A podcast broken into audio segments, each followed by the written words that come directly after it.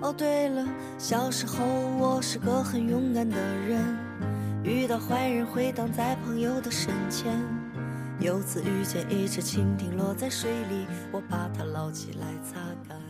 Hello，大家好，我是深深，大家好，我是小徐。欢迎收听他的脉搏。好的，新年的第二期，呃，这个就是上一期结尾的时候，我们有跟大家说，我们去看了玲姐的《热辣滚烫》，嗯，然后我们俩就很有感触，就是能感觉到就是很强烈的，首先是感动，然后震撼、被鼓舞的感觉。嗯所以我们其实上期也说了，我们要小讲一下，今天我们大把它展开讲一下。嗯然后其实这个今天这个题，我俩这个提纲写的特别简单，因为我们俩当时看完就是聊聊的时候，我们俩都说了一句特别有意思的话，嗯就是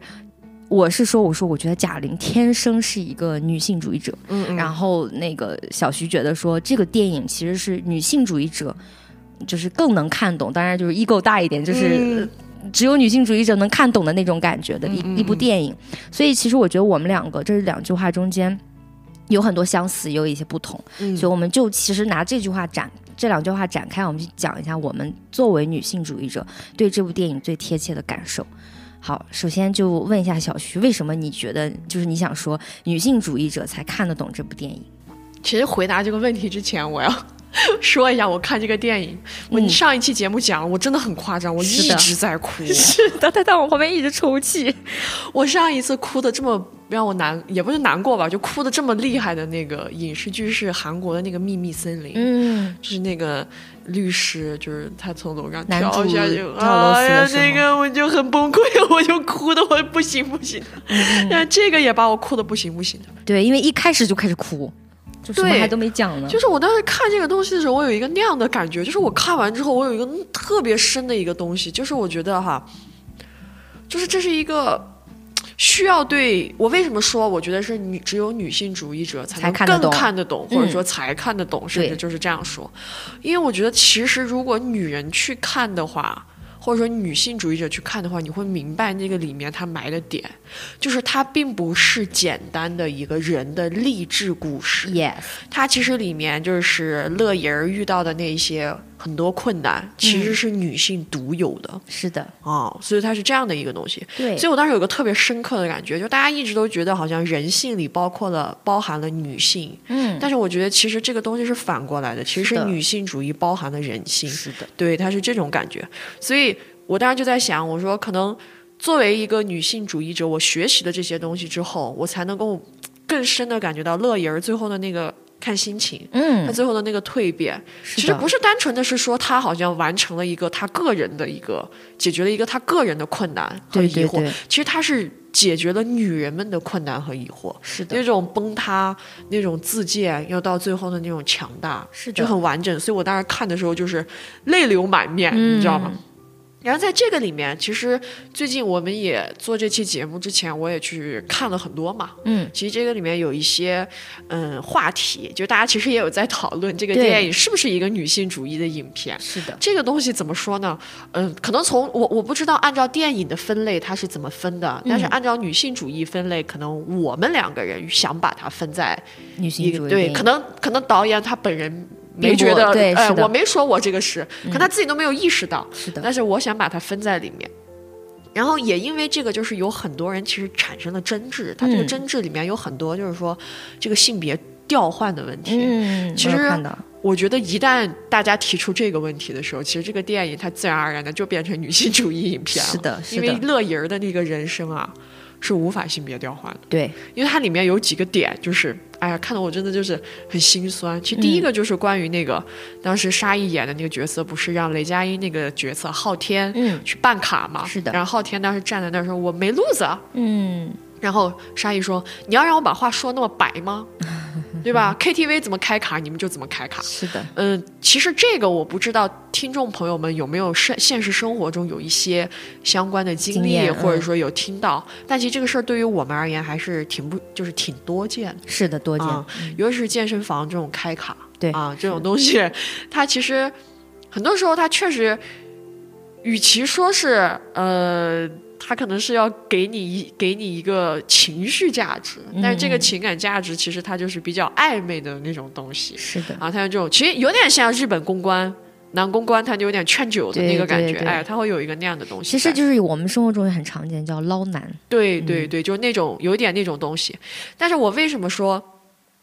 这个事情昊天可以对乐莹儿做？但如果调换过来的话，是的，啊、昊那个乐莹儿成为了这个健身教练，但是昊天是一个这个两百斤的一个学员，这个事情就不成立。是的为什么？嗯，其实可以给大家举一个现实生活中的例子哈。嗯，应该在很早之前，日本有一个公关事件，嗯就是一个女孩儿，她把一个日本的牛郎给砍捅了两刀，嗯她捅他捅的很厉害，就差点把这个男的捅死。嗯然后这个事情的原因起因是什么？嗯，这个女孩很喜欢他，嗯。她认为这个男孩给她提供了很多情绪价值，但大家知道这种东西的价值是需要花大量的金钱去交易的，是的，所以说这个女孩为了能够持续的去见他，这个女孩最后甚至也去了夜总会，她成为了一个就日本这种情况其实蛮多对，的就性工作者。是的，你知道吧？就是他通过卖身，然后又接着去努力去续这个男人的档期，然后去买酒。但最后的时候，他很崩溃，他就把这个男的给捅了。嗯但这个男的后来也没有死，然后他在公关、男公关界获得了一个名字叫“不死鸟”，我也是觉得很佩服。还挺逗的。但是你知道，你看，当你这样转活过来的时候，你会发现一个什么东西？其实男性他需要的是，他是非常明确的，我要给你交易，嗯，是的，不管是我要换取性上的交易，还是金钱上的交易。嗯但是你看乐莹儿，乐莹儿她想要的昊天的东西是什么呢？情感连接她想要的是爱，是的，看到了吧？所以说，哪怕好像看似是女人在付钱，嗯但是你会发现不一样，是的，一点都不一样。这个人他哪怕那个哪怕那个男公关他是出来卖的，嗯。他的身份依旧比这个女人要高，他依旧可以让这个女人崩溃。是的。就，是这样子的一个身份，所以当时我就有一个特别深的感觉，就是女人在这些为什么她才会在这些所谓的消费陷阱里面特别容易被掉进去？因为我觉得女人她想要的是理解、认可和情感价值，是的，但是这些东西被这个东西一包装，就是我觉得不知道大家有没有听过小的时候哈，嗯嗯，呃，有一种话叫做女孩要富养，对，但那个时候大家就理解的富养好像是说就是嗯，呃多给钱资啊源啊，对啊，或者说什么不要让他好像人家给他给了一个他没见过的糖就把他骗走。是，但是其实我觉得女孩的富养，它体现在精神上，她没有见识过真正的爱、真正的理解和真正的的好人，她就会很容易被这个东西欺骗到。对其实这个事情在我们每一个人身上都发生。发生过，对，所以我就对当时我看到那个消费陷阱的时候，虽然他其实演的非常的有贾玲的那种幽默感嘛，是的，但是我当时就觉得，其实我觉得贾玲很敏锐，是的她，把这个东西的观察度观察的非常好。是的，这我也就是觉得贾玲她很聪明的一个地方，就是，呃，刚才小徐说这个不能性别转换到她，就是说她其实用搞笑或者用喜剧这个事情，我觉得是消解了很多。就是我觉得这个方式更好让大家去理解。对，其实我当时最开始去想，就是今天这个东西的时候，我我我是很多时候是想到了我看到的一些评论，然后因为我最开始当时刚回家嘛，然后当时贾玲整体上瘦下来的那个反应还都呃那个状态都还没有暴露出来的时候，大家都在猜测。嗯然后大年初一我还没有看到，所以有人就已经开始有一些剧透了，说她呃瘦了或者什么的。然后我记得我看到一个最那个评价，他说因为这个是翻拍日本的那个《百元之恋》嘛，嗯嗯，然后他会感觉到说，呃，日本那个拍的更好，他觉得那个女性到最后是真的变强了，可是贾玲到最后还是说话很温柔，很唯唯诺诺，他觉得不对，这样不好。啊可是我我依然能感觉到的是，我觉得。我觉得这一定是导演设计的，这一定是导演在表演当中，在他的剧本当中就已经设计了这个角色本身，就是要打破对强悍女性的那种很刻板的一种描述和设计。嗯，嗯因为其实贾玲女性角色，她一开始就是，就我最开始看完，我还跟那个小徐说我，她我觉得她演自卑演的特好，就是那个说话是这样，就是温吞，然后其实是带点含糊的，在嘴里乱晃的那种，就是你听不清楚的感觉。但是后来很多时候，我感觉到他最后，他为什么还这样说话？我觉得他可能想讲的就是，其实我一直就是这样。对，我就是一个这样性格的人，就包括这个在女性主义里面，我们经常聊，我们前之前几期也聊过，就是关于强和弱的这个对比。嗯。所以也就是说，其实近几年你就看以女性为主的电影或者是影视剧里面，就所谓的大女主剧吧，其实它里面会有一种就是我们之前讲的叫，就是有点追求卓越的那种成功学。啊，可是那个成功会变成一种，就是她虽然是美丽的，她高管，她他冷漠，但是最终会变成他不可爱，然后就是还是没人要，就是是另外一种压迫。他其实是有一种期待女性就是更像男性，就更有攻击性或者带着暴力性的那种。其实那这个里面是没有改变任何权力逻辑的。就是我记得戴锦华老师有讲，他说在他说他看到大女主剧里面，他说很多女性就是那种花木兰式的境遇，就是你如果需要登场，你要成功，你必须要化妆成一个男人。对。那现在来说，你可能不需要外在化妆成一个男人，但是内在的东西你一定要去模仿他们才可以。嗯。所以其实我在这儿感觉到了，就是他为什么说他打破对强悍女性的刻板设计，而且我觉得他这个很厉害的一点就是，戴景华老师也说，他说我其实不单独。呃，不经常单独的去谈性别议题，但是我一一定一定会坚称我是一个女性主义者。他说，因为我希望女性的生命经验所积累的这个历史，可以去打破很多逻辑，对，并且成为逻辑之外的逻辑，对，然后并且成为另外一种资源，就是是面对这个，就是男性现在主导现代文明，就是文化里面一一种完全不同的资源，对。所以我在这个里面，我我为什么会？这么深刻的对这个，甚至说到现在我都有点起鸡皮疙瘩。我是觉得贾玲她其实可能就像她没有，她不说自己是女性主义者，她可能也没有想这么多，但是她就是达到了这个效果，她打破了那个。就是不给这个女不给女性真实性格特征机会和认可的逻辑，是的，就是凭什么说我一定要好像变成了一个所谓不好听的词叫男人婆，就是变成了一个好像很粗鲁，就是肌肉肌肉很强壮，然后没了。可是我就还是我，我还是那个就是说话会会这样温吞。包括他其实里面很厉害的，比如说呃里面会说看心情吧，我不不爱吃牛蛙呀这种，其实看似很被动，但其实主主主体主体性是非常强的，是而且。我觉得贾玲特聪明，就是她可能一直做喜剧，然后她后来慢慢做导演，他他完全能够拿捏到那种什么叫做留有空间，但是绝对的主客体转换。就是我你看这个看心情和我不爱吃牛蛙，我觉得很搞笑，不是呃是牛蛙吧？是牛蛙。我不爱吃牛蛙，我觉得这个意思很有意思的是，他他其实对那个男性说的时候也没有告诉说，我就是很讨厌你，你走开，我不想再跟你谈恋爱。但是他那个空间留的是那种感觉，说如果你还想和我发展，那请你来问我，我想吃什么，你下次要请我爱吃的。那这个一下子其实主客体完全就转换，你要根据我的喜好来走，然后包括这个看心情，也就是说，那确实是看心情，对，确实看心情，我没有办法告诉你。对我觉得这个特别有意思，是的，而且其实刚才说到里面这个拒绝，我觉得这个里面其实就是从一个女性主义者去看，就是我觉得拒绝真的贾玲也。就是把这两句话，为什么大家其实感触很深？我觉得就是拒绝本身其实本来就是有很多表达方式，但是我们女性主义经常会研究，就是女性在现实生活中 say no 是很困难的一件事情，因为太容易被男性视作什么你欲擒故纵啊，你什么就是那种很变态的脑补，甚至如果到更恶劣的就是性骚扰或者是性侵的案件当中，就更吓人，就是他会。不认为你这是是拒绝啊？当时那个日本的那个写黑箱的那个女记者，嗯，她当时不是就是因为这种事情，她在她的采访里就有写到，她当时是没有办法用日语去说不的，因为大家都知道日语的不亚美亚美的，它其实是在在 A V 里面被固化了很多，所以她当时只能用英语说 stop。对对，这个事情当时对她的冲击其实很大，伤害很大。是的，所以其实就是在这里面，我能感觉到，就是你你你看似他好像处处都没有提女性主义，可是又处处点题。哎，对。而且在这个里面，我觉得他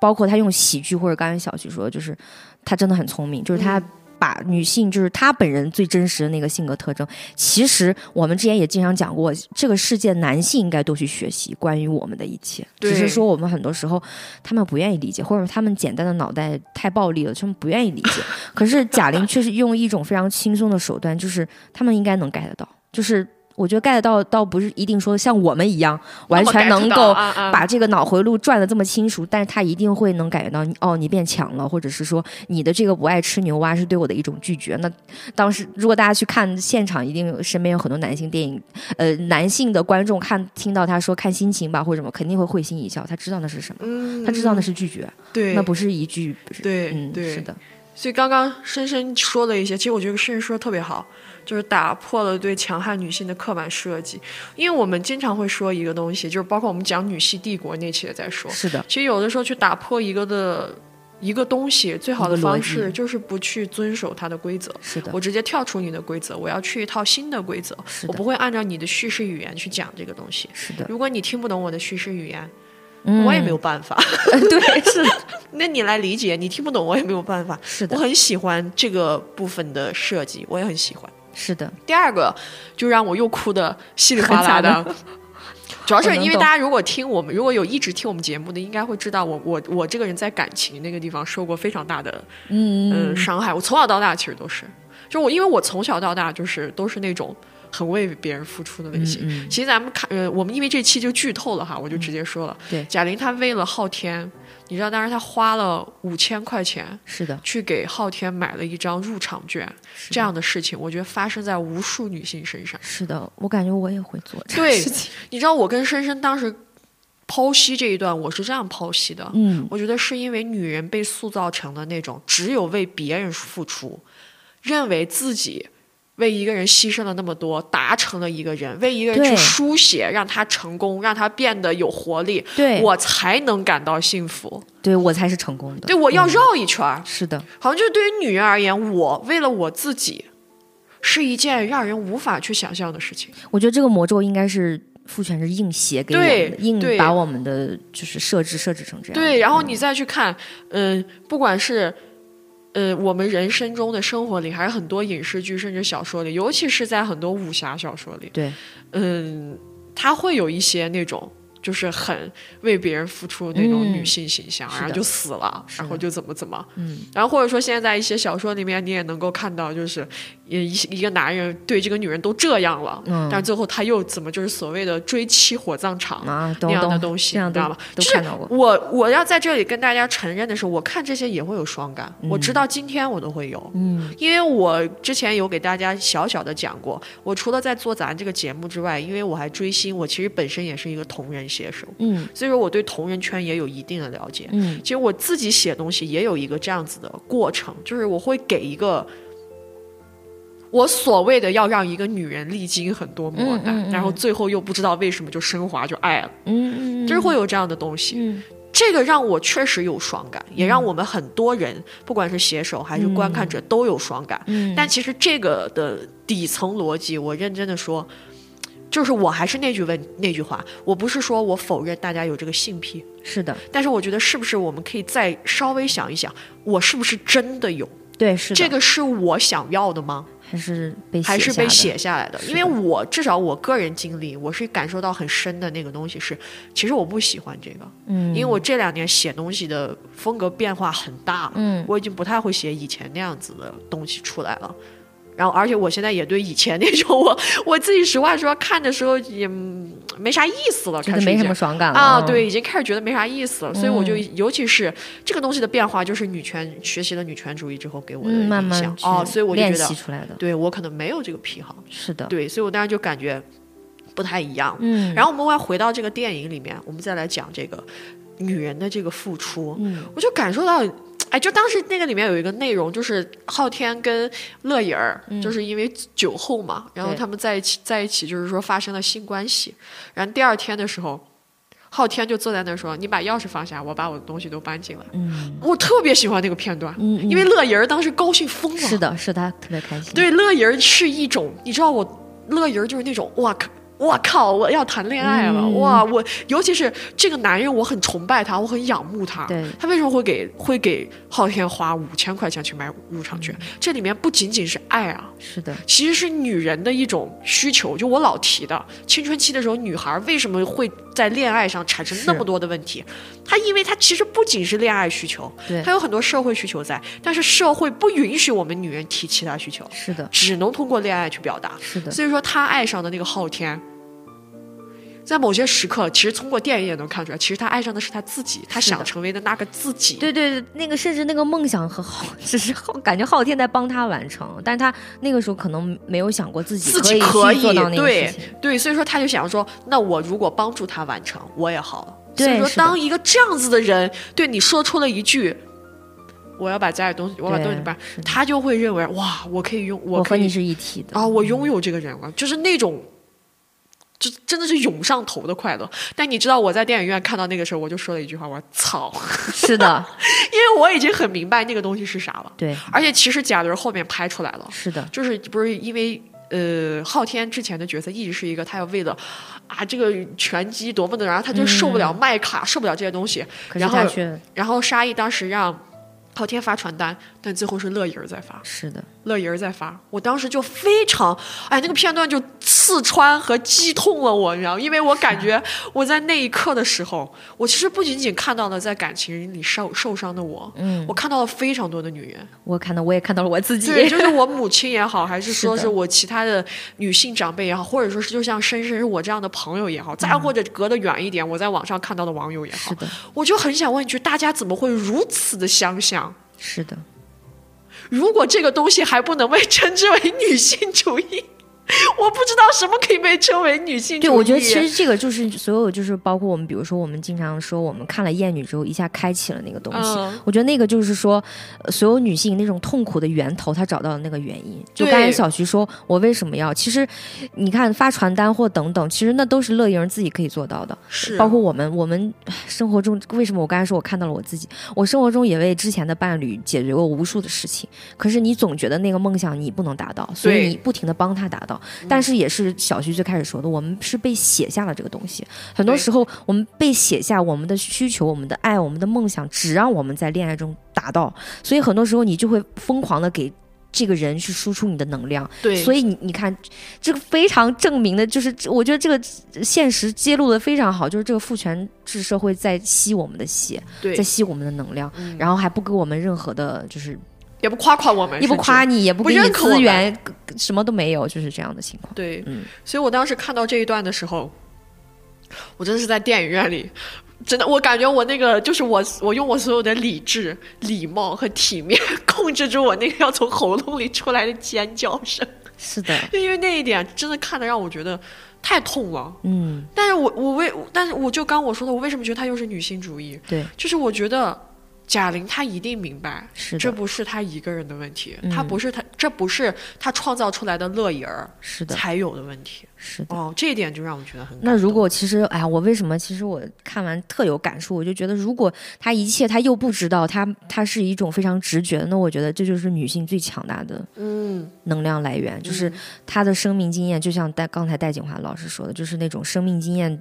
所创造的历史，这个东西就是我们的东西，没有任何人能够夺走。嗯其实我我我看到这个里面，我我记得我之前也是看我喜欢的博主在分析的时候，他讲到说，他其他的除了乐莹，其他的女性的一种展现，就是嗯比如说她有大量的就是留白，就是说。那些伤害伤害乐莹的女性，就是好像很坏的女性，最终没有被报复。对，我我我又翻了那个博主底下，然后好多那个网友在给他评论，我才发现哦，原来有这么多点。然后包括就是说，其实他为什么说就是他是对女性那种复杂性的一种展现？我觉得他其实就是女性主义能做到的东西，就是他很尊重女性的生命经验。对这就我们说。你不要老总是在骂女人，不要总是嗯去找女人身上的毛病，因为很多时候女性的复杂，她她就是这么复杂。就是我会我会突然有一刻就是这么自私，我做了我想要对我更好的事情，嗯这两个苹果我都要吃。嗯所以很多时候，就包括我也是看到那个评论里面有说，其实这个电影里面出现了巨多，呃，就是说。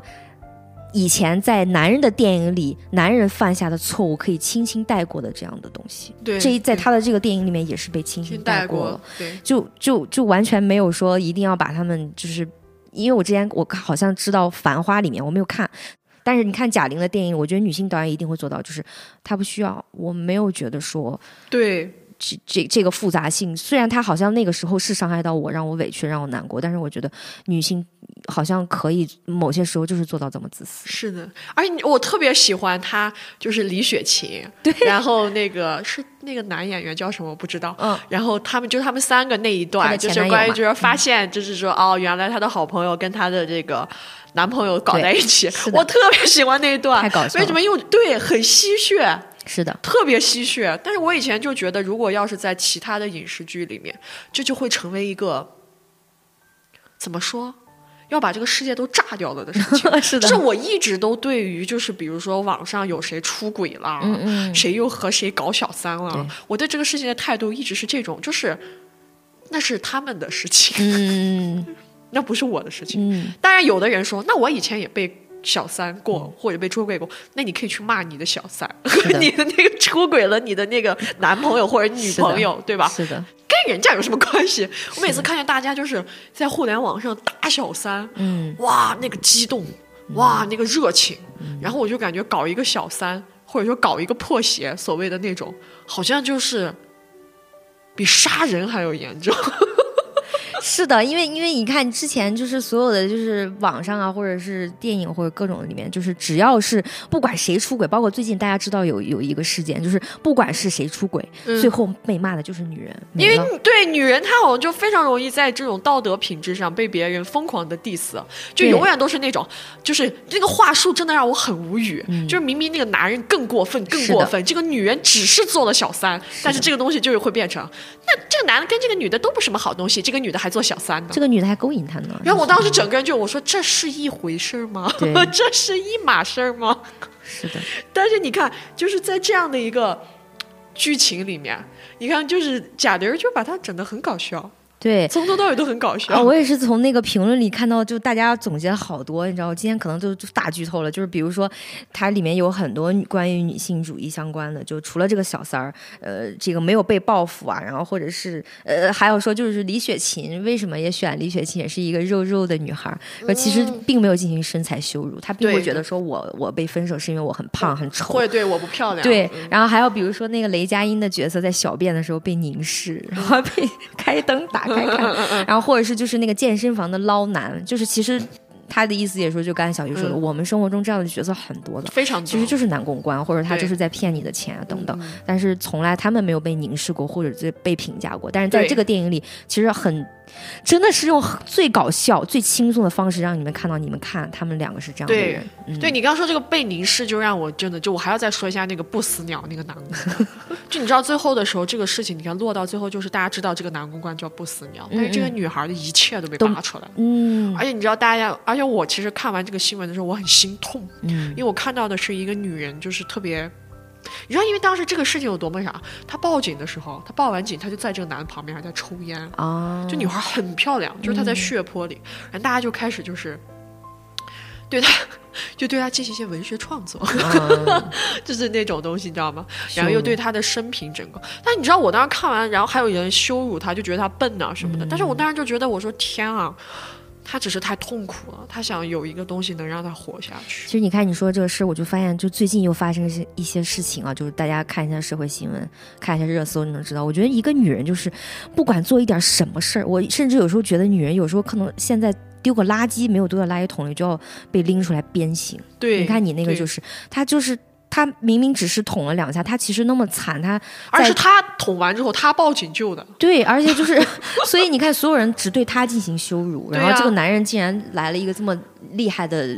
外号，嗯，太不公平了。对，虽然我就对这个事情，我就觉得，反正就是你刚刚说的，只是说用这种一个比较好，你看，如果要是男人，他想去报复一个这样，如果是一个男人，他想去写一个这样的女性角色，你看他会把她写的很坏，很坏是的，，是的很惨，很惨 Yes 就非常单单一。我也没有看《繁花》，但我知道唐嫣那个角色她是个什么样子，对，一看就是那种胸无点墨，嗯，斤斤计较，然后说话趾高气扬，嗯或者是怎么吧？有可能啊，我只是这么一说，但反正就是没脑子。嗯，不招人喜欢。你没有选我，就是没脑子。他一定要用这种方式去写，对，要么就是一个泼妇，就那种感觉。但你看贾玲，她对这种伤害过她的人，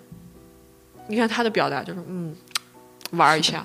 大家何必那么在乎呢？有一个那样的感觉，过去就过去嘛。就跟他后来在一次跑步过程当中又遇到了李雪琴，他们两个，人家就直接过去了。不是说我看到你俩我就想跑，嗯是真咱真的没必要打招呼，无所谓。你要真要让我打也可以，嗯就那种感觉特别好。嗯，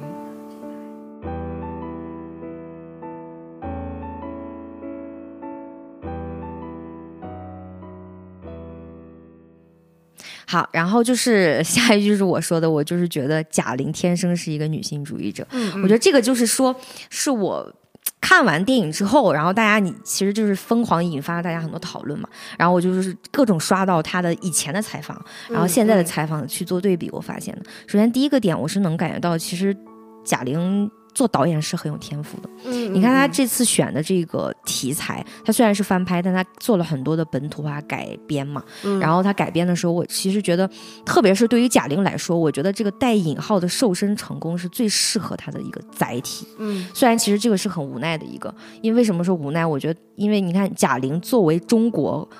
真的是华语内屈指可数的女性喜剧演员，嗯，然后她又是一个肉肉的女孩，所以她在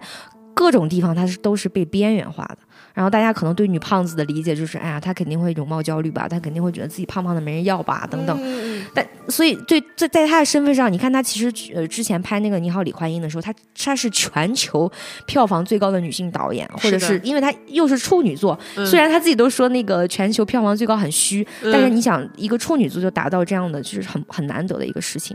太厉害，包括去被人家买版权，这个就是对他剧本的一个认可嘛。所以，但是你看他对于他来说，我觉得就是他做到了这么多。如果说他今天选择一个说我要去画画，我要去做一个别的事情，他他也可以做到很厉害，他可以去。办一个画展，他可以去搞一场音乐等等这些，可是大家最终对他的评价还是会一个，他还是有点胖，胖再瘦一点就好了吧？对对，所以你你知道，其实我觉得很多时候为什么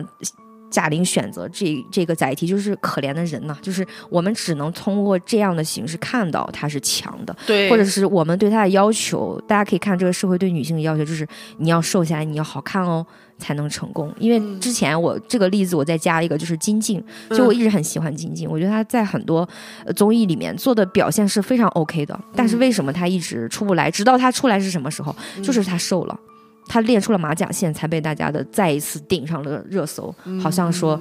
那才她才有了一些进入综艺的机会。所以这个就是对女性的一些要求。但是在这个时候，你再转折一下，贾玲又更聪明一点，就是她不会入你的圈套。她我我不要只是瘦，我要打拳击，我要我要去打拳击比赛。嗯所以这个东西又加了一层这个载体，我觉得很好的就是。这个载体是啥？它足够让男人震惊，也就是我们说的，他能够让男人那个简单暴力的头脑能够理解什么叫做强。嗯是其实这个真的不是迎合，只是说正好恰巧也打到了他们那个点而已。嗯因为我记得我是看最开始没去看电影的时候，就看到好多人健身达人在吹说，哇，贾玲一年下来就除了减肥，再加上这种呃非常高强度的，就然后就可以引体向上，还可以硬拉一百二十公斤，好厉害啊！怎么怎么就所有我看到所有健身的男性都在，你知道健身房很多时候是被男性挂号的，或者就是觉得是他们的天下那种感觉。可是这个时候他们突然又觉得说，哦。一个女性，一个他们认为胖胖的、对他们没有性吸引力的女性，就这么轻松的做到了。然后我就觉得这个东西，首先他们能理解，第二他们一定会害怕。嗯，我觉得这个害怕就是这个轻而易举，而且其实我刚才又想到，就是从这个害怕，就是为什么说他们会害怕，嗯就是。贾玲，你看她作为一个女导演和一个，就是她其实最开始只是喜剧演员，嗯而且还是从相声那个和小品下来的，但是她看现在已经开始占据了华语电影的一个市场份额很大的资源。对，因为我其实这两，你看，大家就可以想一下这两年，我大家给大家扒了一下五年内的这个贺岁档，然后就是五年内，就是从二零二二年，然后二零二二年，比如说《囧妈》呀，《紧急救援》、中国女排，然后二一年什么《唐人街探案三》，二二年《长津湖》，然后二三年可能有一些《流浪地球二》，哦，二一年的时候是有《你好，李焕英》的，然后二四年是今今年的那个贾玲的。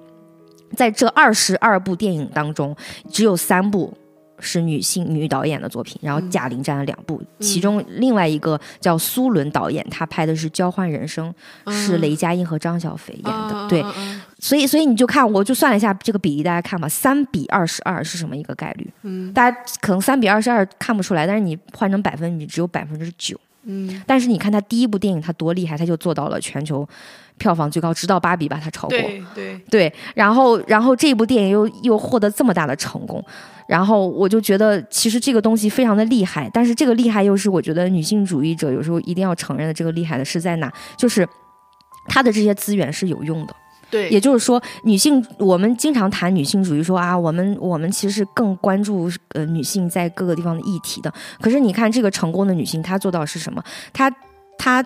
就是一当导演，现在已经第二次当导演了。然后大家可以看到，她占据这些资源的时候，她做的最早的事情就是她一直坚持用张小斐。对，因为当时那个第一部的时候，投资方一直跟她说，哎呀，她就没什么咖位，大家都不认识她干嘛呀？嗯嗯嗯，不，我就要用它。然后包括其实前一段时间我也是看到了一个，就是大家都在转发说，呃，不是影视影视里圈儿里面好烦的，什么不让女生做什么苹箱子，箱，对，但是那个贾玲就是我们组剧组就没有这个规矩，嗯所以你看，这就是女女性主义经常每天在提、在分析的议题。这个女性她就是做到了她，做到了，包括包括你看她里面用的呃那个李雪琴呐、还有呃杨紫，杨紫也是非常努力的一个女演员嘛。然后还有那个女拳击手，嗯，嗯我我觉得这个里面就真的不存在说你你你要非要争她什么纯女的那 那个啊，他现在做不到是不是？嗯对，但是但是他你看他做到了是，包括苹果香这个事情。说实话，因为贾玲做导演还是很生疏的，但是她为什么能够呃做到？她开了公司，然后这个剧组能够完完全全的照着她的那个模式去走，嗯而不是说只听甲方或者是。剩下的那些他请来的什么可能有南方的呃男性的那种呃摄影师啊，其实都是听他的，嗯。他其实是把控了这一切的，所以我就觉得这个东西是，首先男人一定会害怕，第二就是女性主义者一定要看到他做到的东西。对，我觉得人家是非常实打实的做到了我们想要去做的东西。是的，尤其是他这种简，他这种所谓的，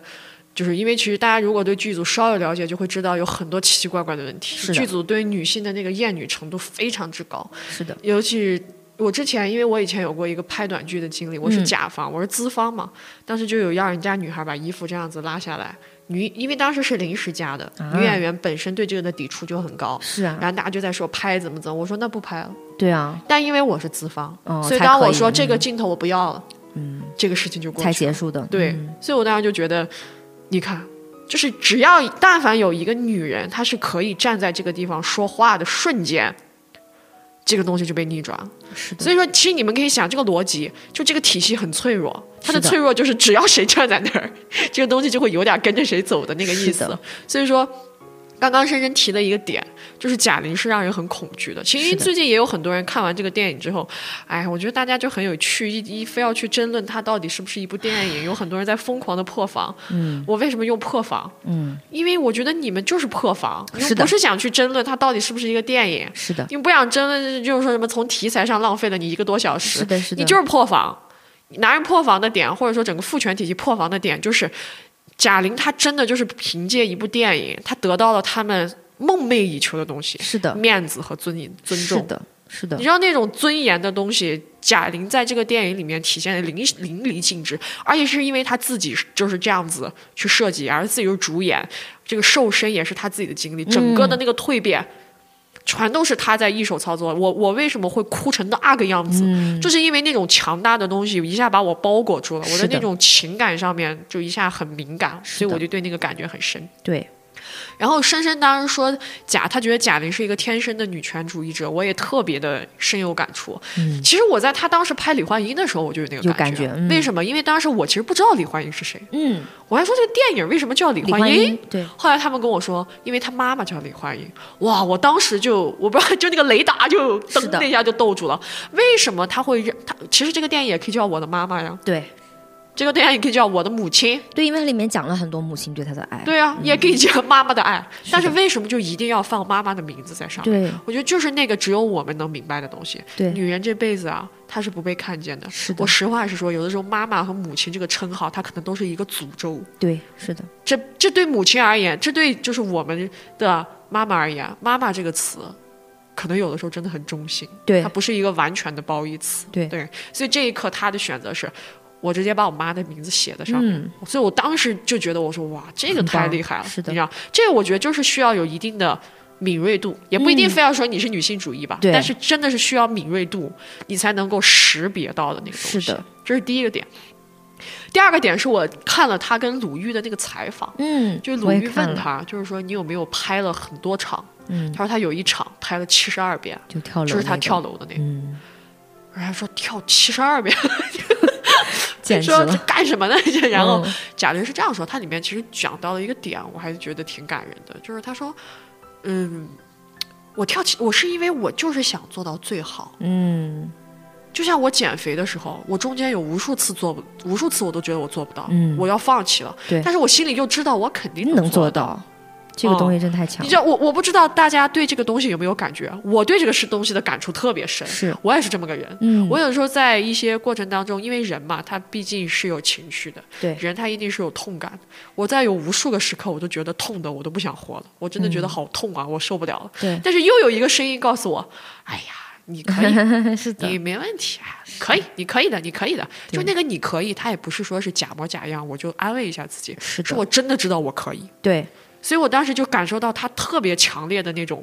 女本位。是的，而且深深还跟我讲，他以前有个采访，嗯，他就刚出来，他十九岁的时候对对对在讲相声那会儿，他就说我肯定能火。我就觉得我会火，我会哦挣很多钱，我还觉得我嫁的很好的。你知道我当时看到这个的时候，我特别震惊，因为我今年不是说了嘛，我上期节目讲，我说我今年我的二零二三年总结下来就是一句话，我觉得我配得上过好日子。嗯，其实这话真的很悲伤，对，我现在才觉得，是我为什么现在才觉得？是我现在才终于跟很多东西和解了，嗯我终于又把很多东西排除出去了。我我活了二十七年了，我才终于第一次看到自己了。是的，我说我配得上好日子，嗯人家十九岁就配得上。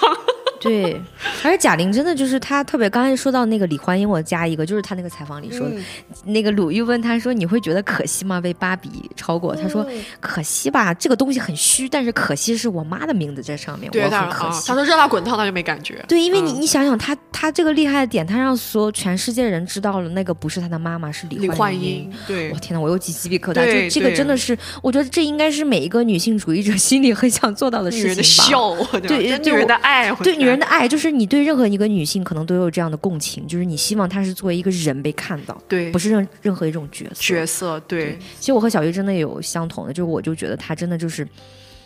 真的，我都觉得他不是变强，只是我们刚刚识别到人家的强，对真的很我们才强，好吗？识别到，因为他一直在说，就连鲁豫都跟他道歉说：“哎呀，就是不好意思，人这视真的是这种视觉上的动物，就觉得你有变化。”对，然后贾玲就说：“我真的没有变，我只是就大家说他怎么的累，就说看他好像精神不好。创作本来就很累啊，然后他说其实：“我其实是累了。你想一想，那二十多天正好是他很忙的时候，，对，快上映嘛，就是人只是辛苦了而已。是的，对我当时就对那个东西，就是我有这种感觉，人家其实一直都很强，嗯，只是我们就是你说的刚，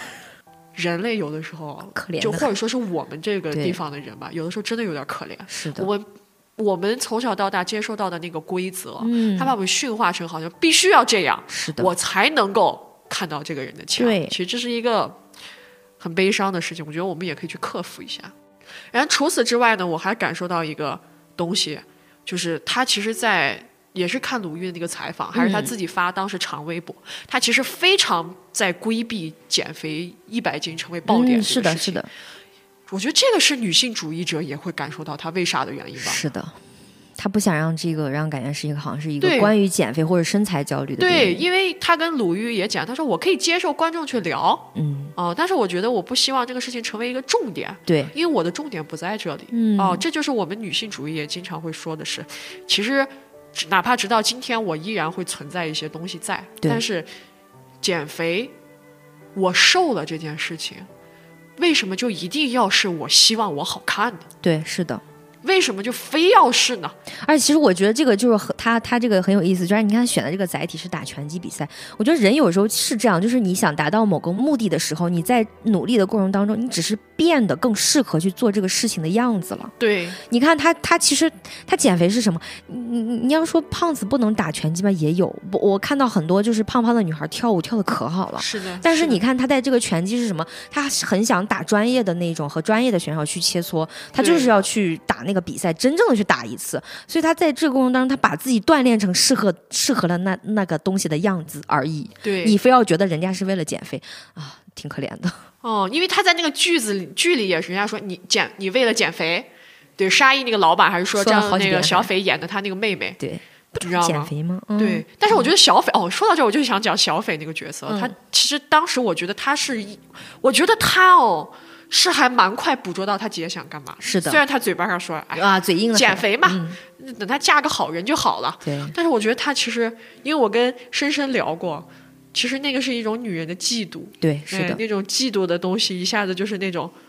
天啊，你怎么就但是我又没有办法完全嫉妒你。我嫉妒你的过程当中，我又为你感到愉快乐，对是就让我很感动。对所以小斐那个角色真的也很有意思，演的也很好。对，所以我就觉得他当时规避一百斤这个事情，我觉得就是也是，因为你看，我们女人非常容易被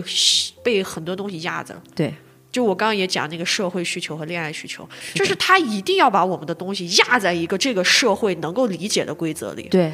我们其实从头到尾都没有都没有人来理解过女人的规则，女人到底想干嘛，没有人在乎。对，就算你有，他也只会把你框在那个父权他能懂的东西里，是。再多一点他就懂不了了。是的，就再多一点点，他就懂不了。我们评论区最近出现了一个很搞笑啊，的事情，是的，讲。就是我上周咱那个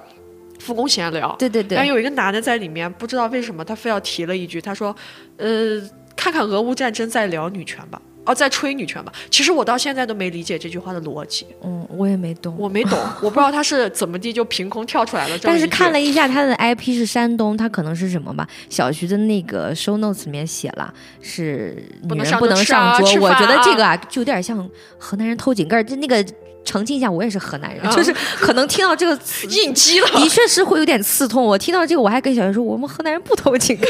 的确刺痛了。我很理解你。然后我当时就是他理他理解不了我一点儿，嗯，然后他呢又想攻击我，但是因为他理解不了我一我们一点儿，你知道吗？他就无用了一处攻击，他就哎呀，然后我也理解不了他，最后我最后的解决打到棉花了我把他这对对你惹到我，你真是惹到棉花了，只是我这个棉花不是好拿捏，只是你打过来就是没感觉。对，是的，所以我最后的解决方式把它禁言了。嗯啊，这个这个事情就这样子过去了，就在这儿给大家接这么一嘴，还挺好玩的。然后第三个是一个，他的一句采访里面说了一句话，嗯，我也知我当时觉得他一下子就是，其实他把母系的那种延续和分享的东西一下就突突出来了。对他，说他其实觉得跟朋友一块玩特好。嗯你看他拍李焕英的时候，他就可以把张小斐拉过来说：“你看，这是我妈，嗯，对吧？”她拍这个的时候，就是你看这有朵花，特别好闻，你你闻一下。天哪，哇，你们知道他这句话里面其实充满了力量。这句话的意思就是说，你看我现在如果有这个机会，我希望大家都来，嗯啊、大家都来跟我在一块儿。我只要有机会，我就让大家跟我一起把这个事儿做起来。是的，他没想独大，对对，为什么他对这个，呃，电影到底是不是全球第一的票房不感兴趣？嗯，他他自己都说太虚了，对，太虚了，就是他没有想过要独大。是的，他没有想过，OK，我要垄断，我成为这个这个领域里唯一的女性领导，嗯没这个思维。嗯，他想法是，哎，我既然好像能站这儿，那要不要再跟大家多做点儿，多拉点人来，我们一块儿把这个场，多拉点人来，我们一块儿把这个场子做大。是的，这个东西，我觉得就是女性，我们经常提的母系里面，它会有，就是它的一个特征和特点你换成男性，你试试。啊。他只想要的是分割，然后殖民，然后垄断，然后只要装到我兜里就可以。他一定不想着说去分享。其实刚才小鱼说到这个，我想到他在采访里一个一个特有意思的点，他就是觉得说，嗯，让大家都来闻一闻。但是他说了一句话，他说：“我现在正在吸收能够听懂我语言的人。”啊，对，我一下捕捉到的，哇，这个主体性太强了。是的，就是因为你知道，有的时候女性当领导者的时候，就他也讲了，他第一次拍李焕英的时候，跟摄影师聊都有点觉得有点虚，不知道该怎么跟大家说，就只能说你拍到我这儿啊，这儿不知道那。是特写。对，就是那种感觉。但是他现在注意性非常强，不是意味着他对对电影非常懂，而是他其实就是他说的正视他自己的才华嘛。他就是觉得说，好像，呃，我。我我不要那个说我去理解别人，因为女性很多时候，其实这两天我看了很多讨论，我有时候对某一些我喜欢的博主有点。不是生气，我替他们有点累，就是他们有的时候会陷入，就是好像这个人提个对嗯提出了这个，比如说一个男人给我提出了俄乌战争，难道我真的要去给他解释俄乌战争吗？就是我觉得女性主义者一定要可能要排除，就不要陷入他们的。你看贾玲就做到，她就是说我要吸收的是能够听懂听懂我语言的人，这样的话我们能够一起做好事情，而不是说我如何让别人能够来呃。就是努力的让别人理解我，是这个真的是一个，我觉得也不是转换，他一直是这样的吧。嗯嗯 嗯，对，这东西就是我觉得是他的感觉很深，而且在这个过程当中，我还感受到了他的一个变化。嗯。就他在采访里也说，其实他以前是一个讨好型人，嗯，我知道他这个就对我就是是的。他是那种，就是他如果感觉这个场子冷了，嗯，他是不是就应该把这场子热一下？天哪，这不是 INFP 吗其？实我也有一点儿，嗯我不我我不知道这个，我现在也觉得这个他不是性格，也是是写在骨子里的。是的就是女人其实她很在乎这个场子上是个什么温度这样子的东西，她要去弄。但现在的话，她就说，她说，哎，我要累了，我就不累累了你们你们就尴尬吧你们就尴尬吧，我累了。哎，我也是今年才有这个感触的，就是我以前跟同事去吃饭呀或者什么，我就会觉得要不说一句，现在我就觉得那你说你的，我我吃我的就行了。对对，然后而且贾玲还说，她她指着她自己说，我现在比较注意这个人的快乐，就是她比较注意自己快不快乐。太棒了，至于其他的事情，我觉得真的是这样的。因为什么？我觉得有的时候为什么会说女人那么在乎别人的快乐？嗯因为男人他必须要，或者说很多就是不仅仅是男人哈，嗯就是有这种男性幽灵的那种，甚至是是女人们，对，他需要从别人身上得到快乐。就是在很早的节目里，我有讲过，其实一个人啊，他特别要求别人情绪稳定的时候，其实他情绪极度不稳定的表现。对，因为我不知我不明白，一个人和一个人相处，你要求别人永远稳定是什么意思？永远快乐是什么意思？不就是因为你怕被影响吗？嗯你为什么那么容易被影响啊？嗯，是的，我不理解。嗯因为深深他有难过的时候，我也有难过的时候，但是我他难过的时候，我从来都没有觉得说是你别难过了，好烦呀。你这个难过会让我会让我不开心，嗯我没有这个感觉的，我的感觉就是、哦，他难过了，我得听听他为什么难过。对我感觉我这个也是从小徐那学来，慢慢能够更好的去处理身边人这种负面情绪。对嗯当别人给你的负面情绪，就是按照一般程度来讲啊，除了那种就可能天天追着你，就是你那种另说哈。按照普通的情况来讲，如果一个人给了你一定的负面情绪，你特别接受不了，你真的要反省一下自己，嗯，真的要反省一下自己，是不是自己其实在最开始没有把心态调整好。就是你承接不住那个东西。他为什么会影响到你？那是他的事情啊。嗯，你帮他，你不管是情绪上的解决也好，还是事情上的解决也好，你为什么会把那个痛苦过渡到自己身上？对。这个其实是很不健康的。首先就是不要让自己因为别人的不开心不开心。对第二就是也不要怪人家对影响了你，这个也不公平。对，因为我的感觉是，可能很多人他是很早的时候，他一直很服务，嗯他不他不知道的情况下，他一直对对对在服务，服务到服务到最后，也没有人问过他愿不愿意，他是很抵触了，所以就会变成一旦那个的时候，他的那个身体的东西就出现了啊，我要服务他，我不想服务他，嗯不是那样的。其实也是我跟深深以前聊过的，我们吵架之间，我说你错了，错就错了呗，嗯，没有那么夸张，没有那么那个什么，我们要把一些事情试着往下放一放，往下放一放，我觉得可能就会比较好。是的嗯，好。然后其实我说这个贾玲天生是一个女性主义者，我真的是看到太多她身上那种强悍和这个电影表达出来。我觉得每一个人看应该都是这种感觉吧，你感觉不到是她减肥，除了那些。破防男啊，就是什么，还说人家是什么小品拼凑在一起。但是其实我还想聊一个，我把它放在最后，就是我看到有人说，甚至在女性主义者或者是女性主义的讨论里面，大家还是在讲说，哦，它不是一个完整意义上的女性主义电影，它只是一个女性电影。其实我觉得这个说法并没有错，但是我在这个里面听到的一些。让我很难过的东西，这个一会儿跟大家讲。我先讲，就是说，我们其实如果真的去讲女性主义电影到底是啥，嗯就是我真的去搜了很多，我发现就是呃，女性主义里面肯定是有关于电影的理论，也就是有女性学者从一九七零年代美国的，他就讲了，就是说，嗯、男性凝视这个事情。是的，我也可以推荐给大家一个那个呃纪录片。叫啥来着？叫洗脑影像裸体什么？我到时候写在 show notes 里面，很长但它很长。嗯它是一个讲座，然后就里面讲说，呃，是是如何对女性的身体啊，然后它它的镜头怎么运动，然后去展现，其实跟剧情非常不相关，只是为了凝视女性身体的一一些操作。然后，然后这个时候我就发现，其实在整个里面没有一个人是精准可以，就是大家现在没有共识说女性主义电影一定是什么样子。然后我就去搜了一些论文，然后有的论文就比如说，有的学者会说，呃，可能简单的定义是由女性制作的关于女性的电影，那这些电影可能推动了女性主义的事业。然后也有女性呃主义呃那个学者说，他说如果。你是女性主义电影，你必须要有明确的目的，就是你是想要去教育观众了解男女之间的社会不就是不平等，不仅仅是要以一种非厌恶女性的眼光去描述女性。其实我感觉他们两个说的意思大概相同，就是有明确目的，有教育意义，就是可能是指出了根本性别结构性问题的东西。然后其中一个学者学者他的意思是说，因为我那个学者他们是他是美国的，我觉得他是啥他们的环境比较好，嗯，他可能就是呃，人家一年内都可能有近百部有女性创作呀，或者以女性为主角的这个电影，对吧？所以他可能在这个里面，他就会觉得说，大家都在说，所好像只要关于女性就是女性主义电影，他就会觉得，如果这个标签运用到所有的事情里面，就只会削弱它真正的意义，那长久来说是伤害女性的。但是，可是我觉得有时候，我为什么我刚才说我很难过，就是我觉得放在国内的话。就大家这个条件，我刚才也说了，贾玲在五年以内的贺岁档里面，三比二十二，她占了两部女性电影，并且达到了很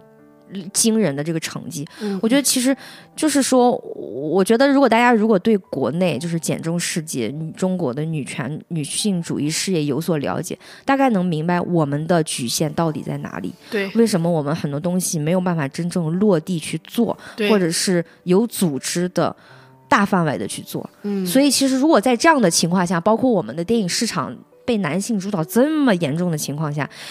我我觉得这部电影真的是最适合中国的女性主义电影。是的，再也没有了。就是是的。首先评评你你说首先说这个评分标准，大家如果看过体操，应该知道评分标准里面一定有一个叫技术难度。对，就是如果你没有这个东西，你怎么去评价？你你你没有办法单拎出来。因为我们俩其实，在做这期节目，我还跟小徐聊说，我们要不要找一些，比如说别的国家或者是别的女性创作去对比。首先，如果是女导演，中国太少，对，做到相同成绩又太少，没有。然后国外的话，你做到相同成绩有，可是你拿芭比的女导演，虽然她也在那个突破万难才做成，可是人家的环境，人家的万难和我们还是不太一样，对，还是有很大的区别。所以这个对比就是你会发现是不公平的，是不平等的，反而对。所以其实我就